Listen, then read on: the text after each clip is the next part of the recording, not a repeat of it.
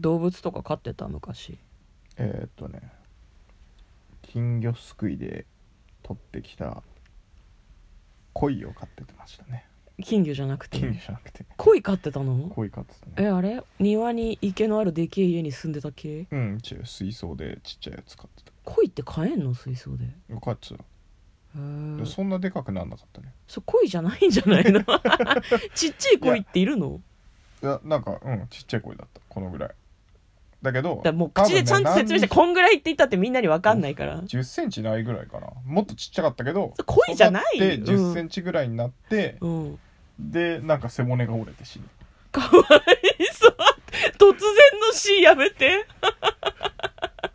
こんばんは、嫁で向す。こうですトレーラードライビンドライビンググ。はい、始まりました。トレーラードライビング。この番組は映画の予告編を見た嫁と婿の夫婦が内容を妄想していろいろお話ししていく番組となっております。運転中にお送りしているので安全運転でお願いしはい今ます。日もトレドラサブスタジオの方からお送りしております診断、そいつはねでもねあの田舎でもね飼ってて恋を。鯉その俺が捕まえ川で捕まえてきた鯉 をじいちゃんが育ててくれワイてルド。おえ2匹か3匹くらいいたかな本当にでもなんかちっちゃ鯉いうん鯉とでっかい鯉といて、ああよ。でっかい方そうあの田舎で飼ってたのはでっかいやつだたでねっかいのはどのくらいまでなったのえでっかいやつえそんなね 手でやったってみんなにわかんないんだよ20。センチそれ35センチぐらいある よ。 30センチぐらいあったんじゃあ、30センチか。川にいたのんそう川で捕まえてきたねへえ、すごいね。え、でも、向こうんち別に池なくないなんであ池じゃないだから水槽だって水槽で飼うのいや変え てたの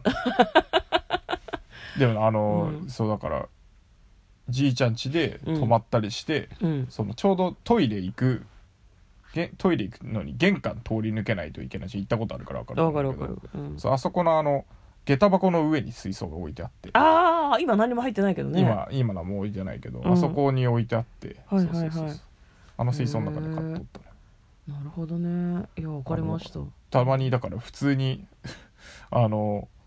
ちょっと暗いからさ子供の時怖いなと思いながら行くんだけど、うん声がピチャッて跳ねるから上やったらって 濃いなと思って野生に帰りたいという恋の叫びだったのではないですか わかんないけど。なんかあの黒と金色っぽい色してるやつ、結構かっこよかったよそれは恋っぽいね、うんへえちっちゃいね背骨折れて死んだ方はね嫁はちょっと恋じゃないんじゃないかなって若干思ってるけど、だからわかんない子供の頃だったからねうん、結構長く飼ってたと思ってたけど、うん、あ半年ぐらいだったかもしれないー短命でしたね、うんご冥福をお祈りいたします、今日もですね映画の妄想をしていきたいんですけれども今日妄想する映画のタイトルはこちらです「ミアとホワイトライオン奇跡の1300日」2021年2月26日公開98分の映画ですはい、こちらはフランスの映画ですね、まあ、ホワイトライオン2ぐらいだから白いライオンが出てくるんでしょう、レオレねうん、婿と恋かどうか怪しい魚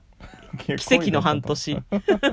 半年1年2年ぐらい飼ってたような気するんだけどないいやー子供の頃のことはなかなか覚えてないよね、そんな大きくならなかったいやでも最初の時よりだいぶでっかくなったのよそれでもえだからおまんじゅう1個分ぐらいから2個分ぐらいに進化したみたいですよ そうそうそうそう向こうが手で表現してるのはそのくらいのサイズなのよ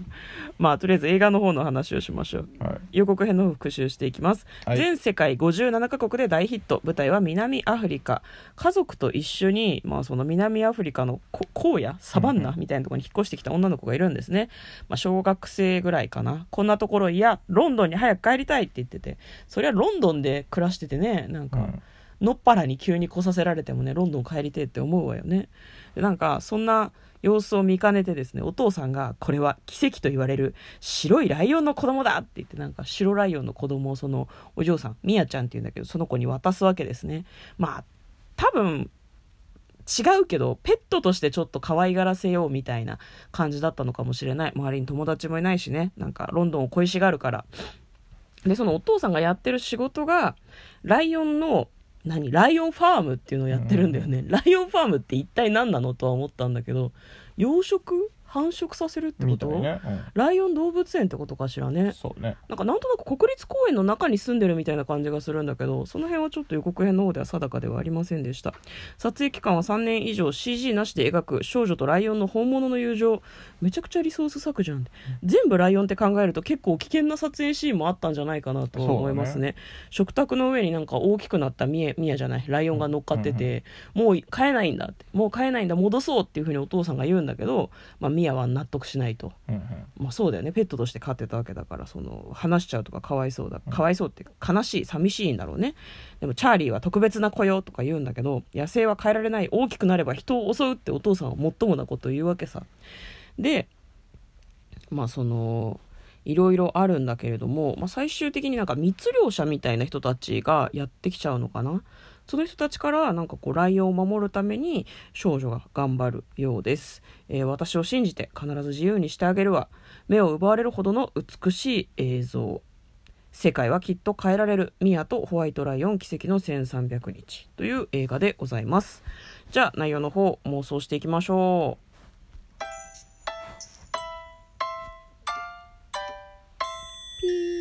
トレーラードライビングうん、はいということでねこれライオンくんは3年の間にあのでっかくなったのでかくなるでしょ3年ぐらいでえ3年であんあんなでっかくなったのかえ成長しきるんじゃないわかんないけどなんか野生動物ってえ1年ぐらいで結構でかくならん、うんうんうんちっちゃいうちはいいけどねそのコライオンみたいな時はなんか予告にも出てきてたけど本当に猫みたいな感じノートパソコンの横でじゃれついてるみたいなのはすごい可愛かったけどでもやっぱり人間が飼うための動物ではないもんね改良された犬とか猫とかではないのでなんかじゃれついたつもりでこう頭蓋骨を噛み砕かれるとかそういうこときっとあると思うんだよね多そう分ねねでっかくなっちゃうとねまあ子供の頃はねほぼ猫だからねうんサイズ的にも、いやでも下手に人間にならしすぎるのもどうかなとはちょっと思うよね、まあでもそれをやってしまった後だからね、うんでも結局多分野生に戻すんだと思うのうミヤ、ちゃんが納得してね、なんか事件が起こるのか分かんないけど、うんで逃がしちゃった後に密猟者のことを見つけてそのチャーリーだっけうん、チャーリー助けたいっていうふうに思うんじゃないのかな、だから最終的にはね国立公園に連れてくんだって言ってるからまあその広い公園の中でそうんの狩りとかがね入ってくることも心配はなく、うんほぼ野生に近い状態ではいはいはいはい生きれるからだからそれで連れてきたいんだろうねああなるほどねじゃああれか最初にお父さんがやってるライオンファームっていうのは別に国立公園の中にあるわけじゃなくて、民間でなんかやってるうん、の多か分そうだねねライオンファームって何そいもやだそからもは繁繁殖殖しさせてんのしてあの世界中の動物園に売るとあかの動そうい物園にうこ売るとそういうことじゃないかな違法性がないタイプのやつそれはまあだからねでも繁殖の研究とかもしてるんじゃない、ああなるほどね、研究施設ってことかうん、まあ家族はねなかなかだってあれだよロロンドンからライオンファームだよ、ライオン好きならいいけどきついようんねそうねう、んライオンファームにまあだからずーっとあれかなどっかの国の研究機関とかにいたのかなお父さんがお父さんがであれかねもうでも長いこと家族とバラバラで暮らしていたからもう一緒に住もうっていう風になって、あ呼び寄せたっていう感じがあるかもね、うんでもやっぱり慣れなくてうんいろいろ試行錯誤した結果ライオンを与えるっていううん、ねまあでもうーんどうどうどうなんだろうねだって人間が人間と一緒に暮らしていたさ動物でもさやっぱり急になんでしょうね急に野生があれして人の指を食いちぎるとかそういうことがあるわけじゃないですか、どうどうなんじゃろうねあと動物そのものもストレスじゃないのかなとかなんかちょっと思っちゃうけどなんか密猟者密猟者かチャーリーは狙われやすそうだよね白いライオンって珍しいんじゃないのって言ってたねねえそれでミヤミヤはチャーリーを助けようとする的などのくらいの感じかな長さのストーリーなんだろうねやっぱその現実に撮影期間と同じで3年間ぐらいなのかなやっぱりなんかそのミヤちゃん自身も最初の頃は小学生ぐらいの感じだったけどだんだん成長してるっぽいんだよね、うん最終的に高校生ぐらいまで成長してる感じがしない、あるよねううんんだから3年間の間に俳優さんとかを変えて俳優ってさこんとはやっぱ、うんやてあれんかじゃなラいイオのンなくんも変わってるんじゃないのこれ、白ライオンってそんなにいっぱいいんのまあ、何頭かはいるだろうけどねみんなみんな白ライオンをちゃんと仕込んでるわけでしょ撮影用にそうそうなのかな、すごいよなん何頭かいるよね動物ってねきっとねうんなんか結局コンディションがいい子を使わないといけないじゃん今日ご機嫌悪いなとかなったらなんかいやでも3年半やってるから、うんがっつりうん機嫌悪かったら今日撮影なしみたいな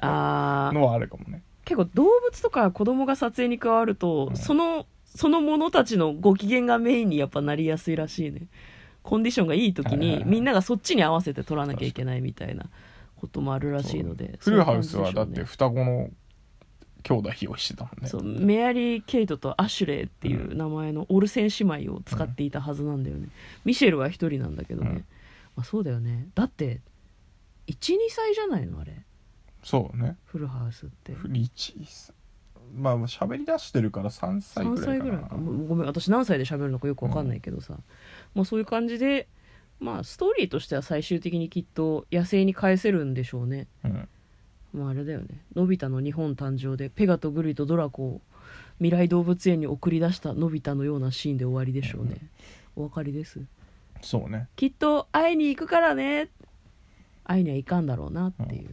いいですかね、まあ、それかジャングル大帝みたいな感じでうんフライドロックでいやそれはライオンキングだ